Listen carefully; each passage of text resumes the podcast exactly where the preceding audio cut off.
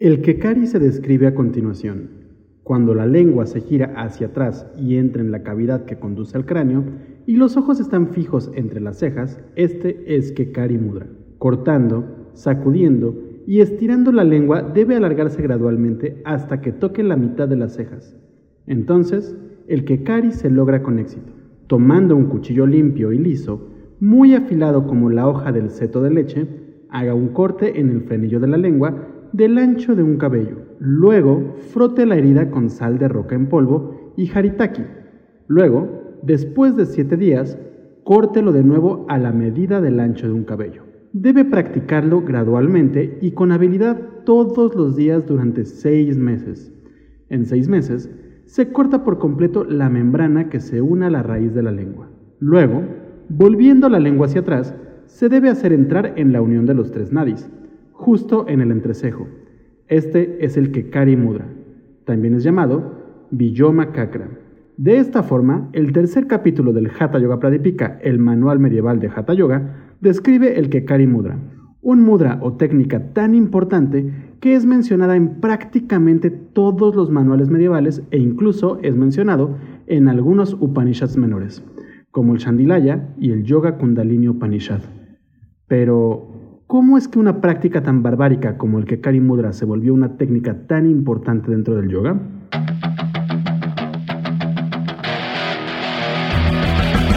Yoga una disciplina ancestral que se convirtió en uno de los negocios más lucrativos de la industria del fitness. ¿Cómo es que esta técnica antigua se convirtió en un negocio espiritual? ¿Realmente es yoga lo que practicamos hoy en día? ¿Qué chingados es el yoga? Yoga y más allá. Un podcast en el que buscamos entender la evolución de la práctica de yoga desde su filosofía ancestral hasta la práctica postural contemporánea. Acompáñanos a profundizar en esta práctica, entender sus conceptos y desmenuzar su historia.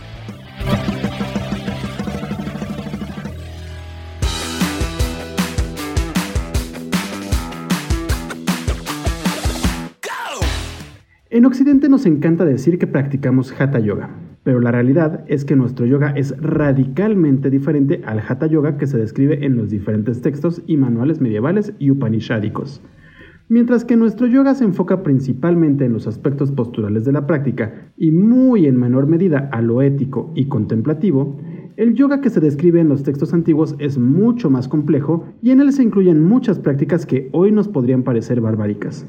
Prácticas que incluyen vómitos autoinducidos, la introducción de objetos en el recto y en la uretra, o realizar un acto sexual ritual, entre muchos otros.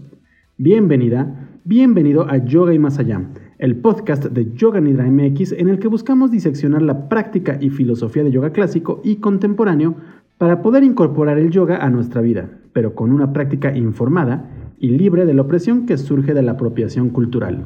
El día de hoy te quiero hablar de una de las prácticas que podrían parecernos muy barbáricas a las y los practicantes contemporáneos, la práctica del Kekari Mudra.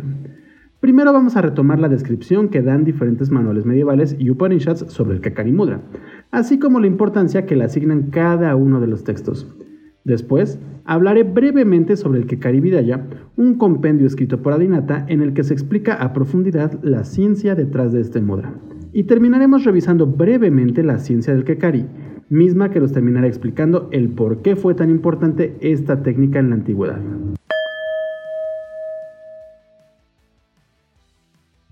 El Kekari Mudra en los textos antiguos. Si buscas el término Kekari Mudra, lo primero que te encontrarás es el resultado de Wikipedia y en el artículo se describe este mudra diciendo que hacia adentro y se presiona contra el paladar blando, la úvula, la parte posterior de la garganta y la parte superior de la fosa nasal. También te encontrarás con un gran número de videos y páginas en las que se describe este mudra de la misma forma, explicando que simplemente se debe buscar enrollar la lengua y llevarla hacia la garganta. Y aunque de una u otra forma todos estos textos están en lo cierto, la realidad es que el Kekari Mudra es mucho, mucho más complejo que esto. Como lo mencioné, un buen número de textos antiguos hablan sobre el Kekari Mudra, ya sea describiéndolo o explicando la importancia del mismo.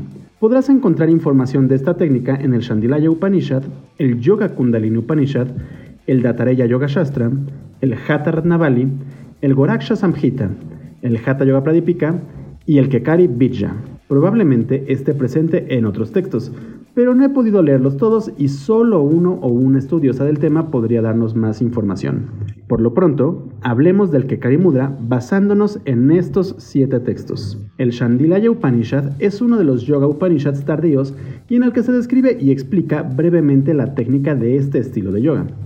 En el 32 verso de este texto, el Rishi Ataravan describe el Kekari Mudra de la siguiente forma: centrar la mente en un objeto interior mientras los ojos miran hacia afuera. Sin cerrar ni abrir los párpados es lo que se llama Vaishnavi Mudra. Esto es algo que ocultan todas las obras tántricas. El yogi, con su mente y aliento absorbidos en un objeto interno, aunque en realidad no ve los objetos que tiene alrededor y por debajo, aún parece que los ve con los ojos inmóviles las pupilas. A esto se le llama Kekari Mudra. Tiene como esfera de extensión un único objeto y es sumamente beneficioso. Entonces, comienza a amanecer en él la verdadera condición de Vishnu, que es vacío y no vacío. Por eso hay que practicar el Kekari Mudra. Así se alcanza el estado Unmani y se entra en el trance conocido como Yoga Nidra. Para el que obtiene el Yoga Nidra, no existe el tiempo.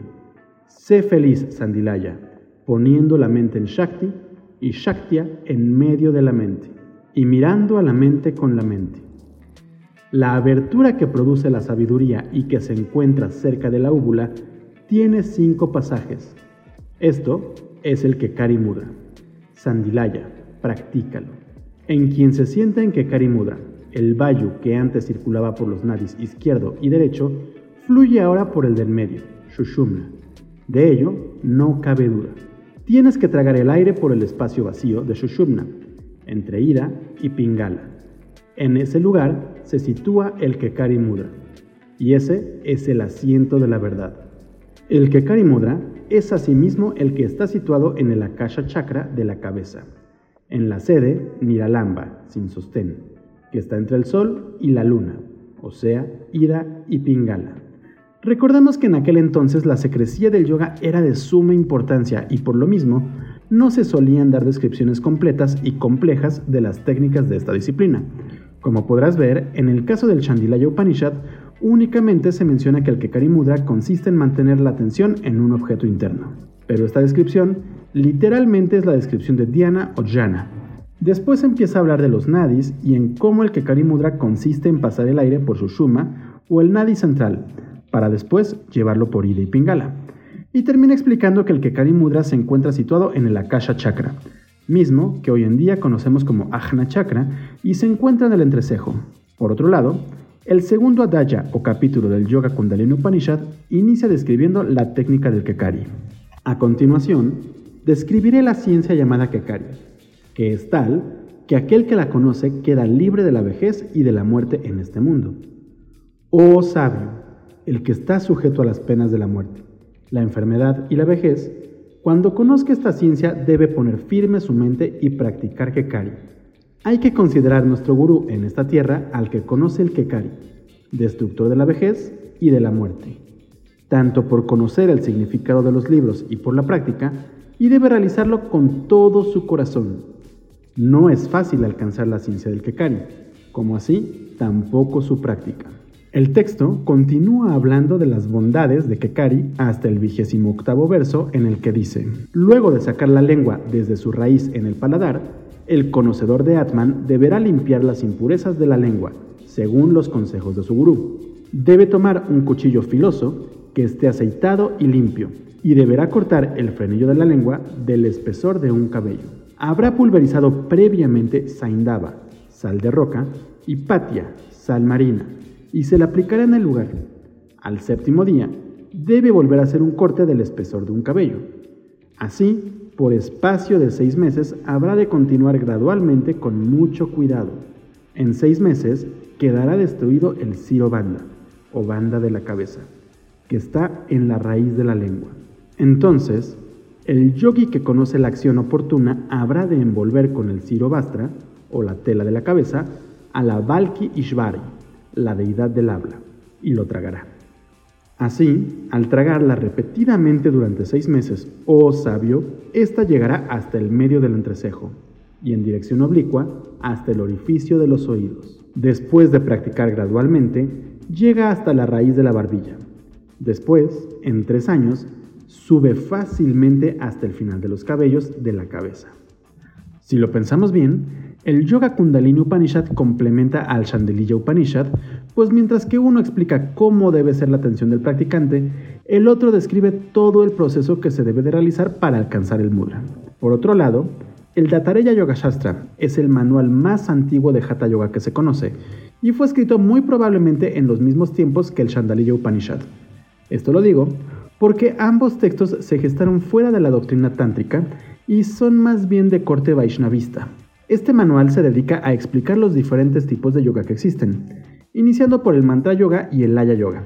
También habla del Ashtanga Yoga Patanjali, también habla del Ashtanga Yoga o yoga de ocho ramas que describe Patanjali y retoma el Hatha Yoga. Explica que mientras que Yalnavalka y otros personajes hablan de un yoga de ocho ramas o Ashtanga Yoga, existe otro yoga que nace de la fuerza o Yoga y que consiste en Mahamudra y Mahabandha. Luego está Kekari Mudra y Yalandharabandha. Udiyana, Mula Banda y Viparita Karani. Bajroli se considera triple que también comprende Amroli y Shaholi. Y unos 100 versos después empieza a hablar sobre Kekarimudra o el sello errante del cielo, describiéndolo de una forma sencilla y muy al estilo Wikipedia. A continuación, el yogi debe volver la lengua hacia atrás y mantenerla en el hueco del cráneo mientras mira las cejas. Este es el sello que vaga por los cielos, Kekari Mudra. Eso es todo. Al terminar esa breve descripción, empieza a hablar de Yalandhara Banda, el banda que tanto decimos que usamos en las clases de yoga postural, y es probablemente la razón por la que varias maestras y maestros de yoga nos piden que llevemos la lengua al paladar blando durante la práctica de yoga o meditación. Ahora, entrando en los manuales medievales de Hatha Yoga Tántrico, podemos hablar del Hatha Ratnavali, el Goraksha Samhita y el legendario Hatha Yoga Pradipika. Mientras que los textos anteriores solo suelen describir a la práctica o filosofía desde una mirada ligeramente superficial, estos últimos tres manuales son mucho más completos en cuanto a la descripción de las técnicas de Hatha Yoga. De esta forma, en su segundo capítulo, el Hatha Ratnavali, habla del Kekari Mudra de una forma muy general de la siguiente forma. Kekari forma el Mudra Supremo, que rápidamente hace que el prana se mueva hacia el Brahma Mandra. Sususmanga, Amrita, Murdava, Kumbhika son sus sinónimos. Sin un orden adecuado no hay ciencia y no se puede aprender una ciencia sin un orden. Aprendiendo la ciencia en el orden adecuado, se logra el éxito en la vida. Una persona sabia debe recoger un arma fuerte que se parezca a la hoja de un seto de leche, que parezca una lengua y cortar el frenillo de la lengua. El sabio debe colocar un dedo en el centro de Ida, Pingala y Shushuma y cortar el centro del nudo. Tome dos nikshas, o 50 gramos, de pacha, o la especie conocida como Terminalia shebula, una niksha o 25 gramos de nagara, es decir, jengibre seco, y la mitad de nishka de sal de roca, y espolvoree. Frote este polvo en la lengua. Practique satikalana como se dijo antes, como se ordeña una vaca. En el séptimo día, corte nuevamente el frenillo hasta la delgadez de un sésamo. Uno debe seguir con cuidado los procesos de cherana o cortar, etc. De modo que la lengua toque el centro de las cejas. Esto lo dice Srinivasa. Y por su parte, el Goraksha Samhita da una descripción mucho más sencilla del mudra, pero habla más de la importancia del mismo. El Kekari Mudra consiste en girar la lengua hacia atrás en el hueco del cráneo mientras se fija la mirada entre las cejas. El que conoce el Kekari Mudra no experimenta sueño, hambre, sed, desmayo o muerte por enfermedad.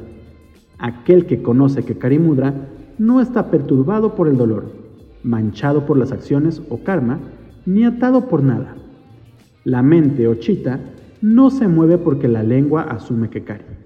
Por eso, el Kekari perfeccionado es adorado por todos los adeptos. El semen o bindu es la raíz de todos los cuerpos en los que se establecen las venas, es decir, los canales de fuerza vital. Constituyen todos los cuerpos desde la cabeza hasta las plantas de los pies. Para el que entra en la cavidad por encima de la úvula por medio del Kekari Mudra, el semen no se desperdicia, incluso si es abrazado por una mujer.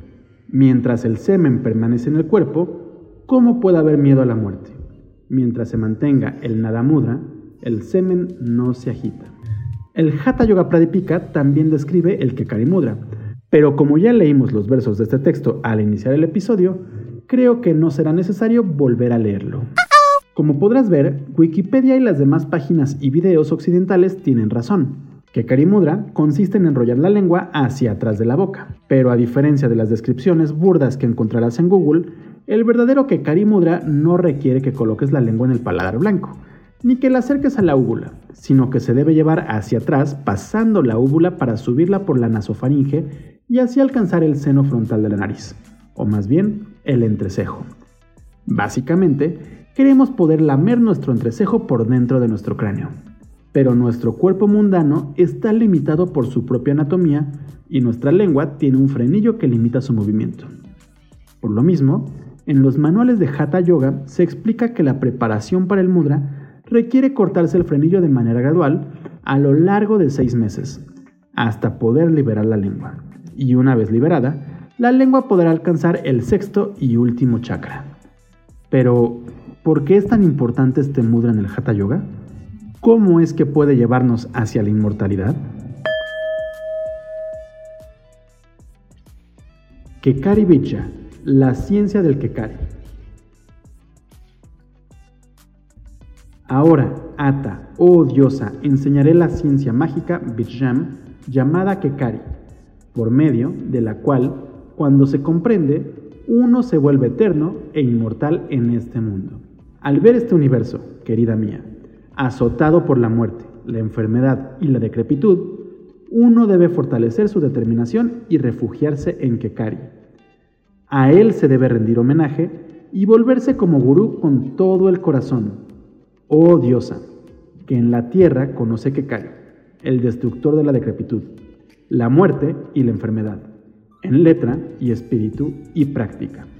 El mantra de Kekari es difícil de obtener y también lo es su práctica.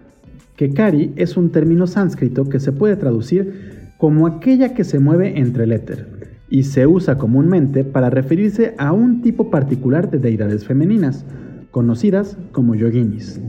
Por ende, podríamos llegar a pensar que el Kekari Mudra es una especie de sello o práctica que se realiza para poder despertar a la deidad femenina que nos brindará la vida eterna. Pero debes saber que el Kekari Mudra es solo la práctica física del Kekari, una ciencia o técnica con la que se busca alcanzar o saborear el Amrita. ¿El qué? Amrita es una palabra sánscrita que se traduce como inmortalidad y se refiere a una especie de néctar o elixir que es mencionado desde el Rig Veda como uno de los tantos sinónimos del Soma, mismo que sirve como el brebaje de los devas o divinidades. Para este punto, debes saber que para el yoga medieval, dentro de la cabeza se encuentra el Brahmadvara, una especie de puerta a Brahman, donde yogis y yoginis pueden alcanzar el Amrita y por ende la inmortalidad. Este portal se encuentra justo en la faringe y es por eso que el Kekari Mudra es tan importante dentro de la práctica descrita en el Hatha Yoga Pradipika, el Hatha Ratnavali y demás manuales medievales de yoga tántrico. De esta forma, cuando realizamos el Kekari Mudra, podremos tomar el elixir mágico de los dioses, alcanzando la inmortalidad. Pero no vayas a creer que es una inmortalidad mundana, sino que es más bien la inmortalidad del alma, pues esta podría fusionarse con Brahman. Sin este texto, incluso los gurús no pueden entender el mantra de Kekari. Entonces, querida, este texto, muy, muy precioso, debe ser obtenido. Mientras uno no tenga este texto, andará errante por la tierra. Cuando se obtiene, oh diosa, entonces el Siddhi está en la mano de uno. Sin este texto, no hay Siddhi, ni siquiera para quien vaga por los tres mundos. Entonces el yogin, o diosa, siempre debe adorar a Shiva, reconociéndole a él como el dador de Melaka, el dador del texto y el dador de su práctica. He enseñado muchos tantras, oh diosa, pero, oh, tú que eres adorada por los dioses, en ellos no se enseña el Kekari Siddhi, que destruye la muerte. Para que las y los practicantes del yoga pudieran entender la ciencia del Kekari, Adinata, el primer gurú de la orden Nath o Nata, escribió el Kekari Bicha, un texto en el que se describe la ciencia detrás del Kekari. Este texto fue tan importante que terminó convirtiéndose en la base de varios versos del Hatha Yoga Pradipika y del Yoga Kundalini Upanishad, es decir, que retomaron de manera íntegra algunos versos de este texto. El Kekari Vidaya es un texto que se autodenomina Tantra en el verso 1.16 y se divide en cuatro patalas o capítulos. Este texto se presenta a manera de diálogo entre el dios Shiva o Siva y su consorte Devi, en la que el dios explica la ciencia del Kekari a su Shakti. El primer patala o capítulo inicia describiendo de forma muy codificada el Kekari Mantra y da instrucciones detalladas para la práctica física del mismo, el Kekari Mudra, explicando el alargamiento de la lengua. El segundo capítulo describe las diferentes calas del cuerpo, es decir, los lugares donde se almacena el amrita, así como las recompensas que se obtienen al acceder al amrita en estos. El tercer capítulo describe prácticas que involucran la inserción de la lengua en la morada de Brahman y la elevación de Kundalini, para inundar al cuerpo con amrita y derrotar a la muerte al abandonar el cuerpo temporal o permanentemente. Por último, el cuarto patala describe las preparaciones a bases de hierbas que pueden producir varios resultados mágicos o siddhis para el yogi.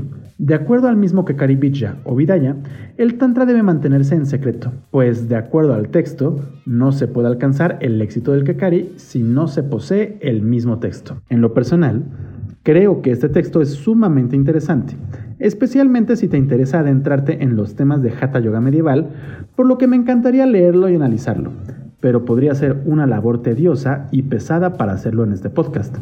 Así que si quieres leerlo en español, te invito a buscar en la sección de libros de nuestra página web www.yoganidra.com.mx. Por lo pronto, compartiré el cómo es la práctica física del Kekari de acuerdo al Tantra.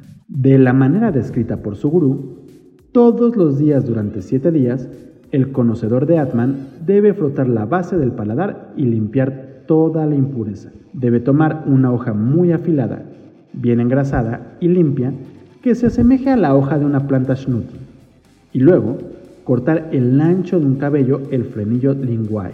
Después de cortar, debe frotar el corte con un polvo de sal de roca y patalla. Después de siete días, debe volver a cortar el ancho de un cabello. El yoguín, aplicándose constantemente, debe practicar gradualmente durante seis meses. Después de seis meses, se destruye el tendón de unión en la base de la lengua.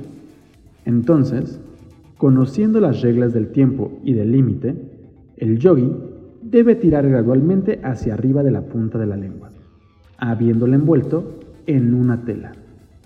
Luego, en seis meses, después de sacar regularmente de la lengua, querida, llega hacia arriba entre las cejas, oblicuamente a las orejas, y hacia abajo se hace gradualmente hasta llegar a la base de la barbilla. Luego, solo después de tres años, hacia arriba alcanza fácilmente la línea del cabello, hacia los lados las sienes, querida, y hacia abajo la nuez de Adán. Después de tres años más, cubre el final de Shushuma, o diosa oblicuamente alcanza la región sobre la nuca y hacia abajo el hueco en la base de la garganta. La práctica solo debe llevarse a cabo gradualmente, no de una vez.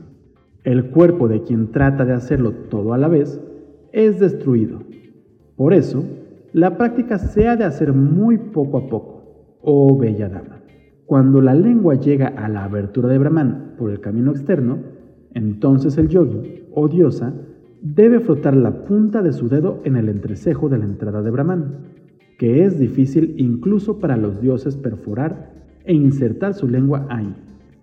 Practicando así durante tres años, la lengua entra por la puerta del Brahman.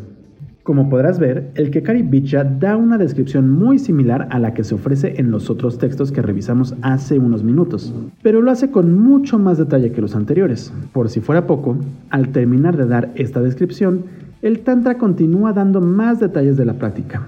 Cuando se entró por la puerta del Brahman, el yogín deberá comenzar a batir debidamente. Algunos yogis sabios logran siddhis sin agitarse. Para el yogi que ha perfeccionado el mantra Kekari, el éxito se logra sin agitación. Al hacer tanto la recitación del mantra como la agitación, sin embargo, el yogi obtiene rápidamente el resultado. Por medio de un hilo fuerte y suave, el yogi debe insertar una pequeña sonda de oro, plata o hierro en la cavidad nasal, fijando la respiración en el corazón y sentado en una postura firme. Debe realizar suavemente la agitación con los ojos enfocados en las cejas. Al hacer esto, el estado de agitación surge después de seis meses. Para el yogin, que ha restringido completamente su jiva y que se ha vuelto idéntico al objeto de contemplación, el estado de agitación surge tan fácilmente como lo hace el sueño profundo de los niños. Batir no está destinado a hacerse constantemente. El yogin debe practicarlo todos los meses, pero el yogin siempre debe mover su lengua alrededor del camino. Oh diosa. Practicando de esta manera, el éxito completo surge al final de 12 años. Oh gran diosa. En su cuerpo, ve el universo entero como no diferente a él mismo. Y al terminar de explicar la manera en la que se debe practicar el Kekari, Continúa explicando que se puede acceder a la Amrita a través del entrecejo y en cómo es que el poder beber de este néctar divino puede llevarnos múltiples beneficios. Gracias a las aportaciones del Kakari Bicha, podríamos hablar por mucho tiempo más sobre este mudra, explicando a fondo toda la ciencia esotérica que se encuentra detrás de la técnica. Pero realmente creo que por la manera en la que nos hemos adentrado en el occidente en el Kekari Mudra, basta con que hayamos explicado la naturaleza del Kekari Mudra, la técnica y el cómo alargar la lengua para realizarlo. Todo esto es suficiente para que puedas interesarte en la lectura de los manuales medievales y en especial del Kekari Vidya. Recuerda que si quieres leer todos los textos mencionados en este episodio, así como un gran número de Upanishads y el Rig Veda, entre muchos otros textos tradicionales de yoga, Puedes buscarlos en nuestra página web www.yoganidra.com.mx. En el portal también encontrarás mucha información sobre la filosofía y práctica del yoga clásico y contemporáneo, así como todo sobre las posturas e historia del yoga. También te invito a seguirnos en nuestras redes sociales. Nos encuentras en Twitter, Facebook, Instagram, YouTube e incluso en Pinterest como Yoga Nidra MX. Yo soy Rodrigo Delgado y te espero en el próximo episodio de Yoga y Más Allá. Hasta pronto.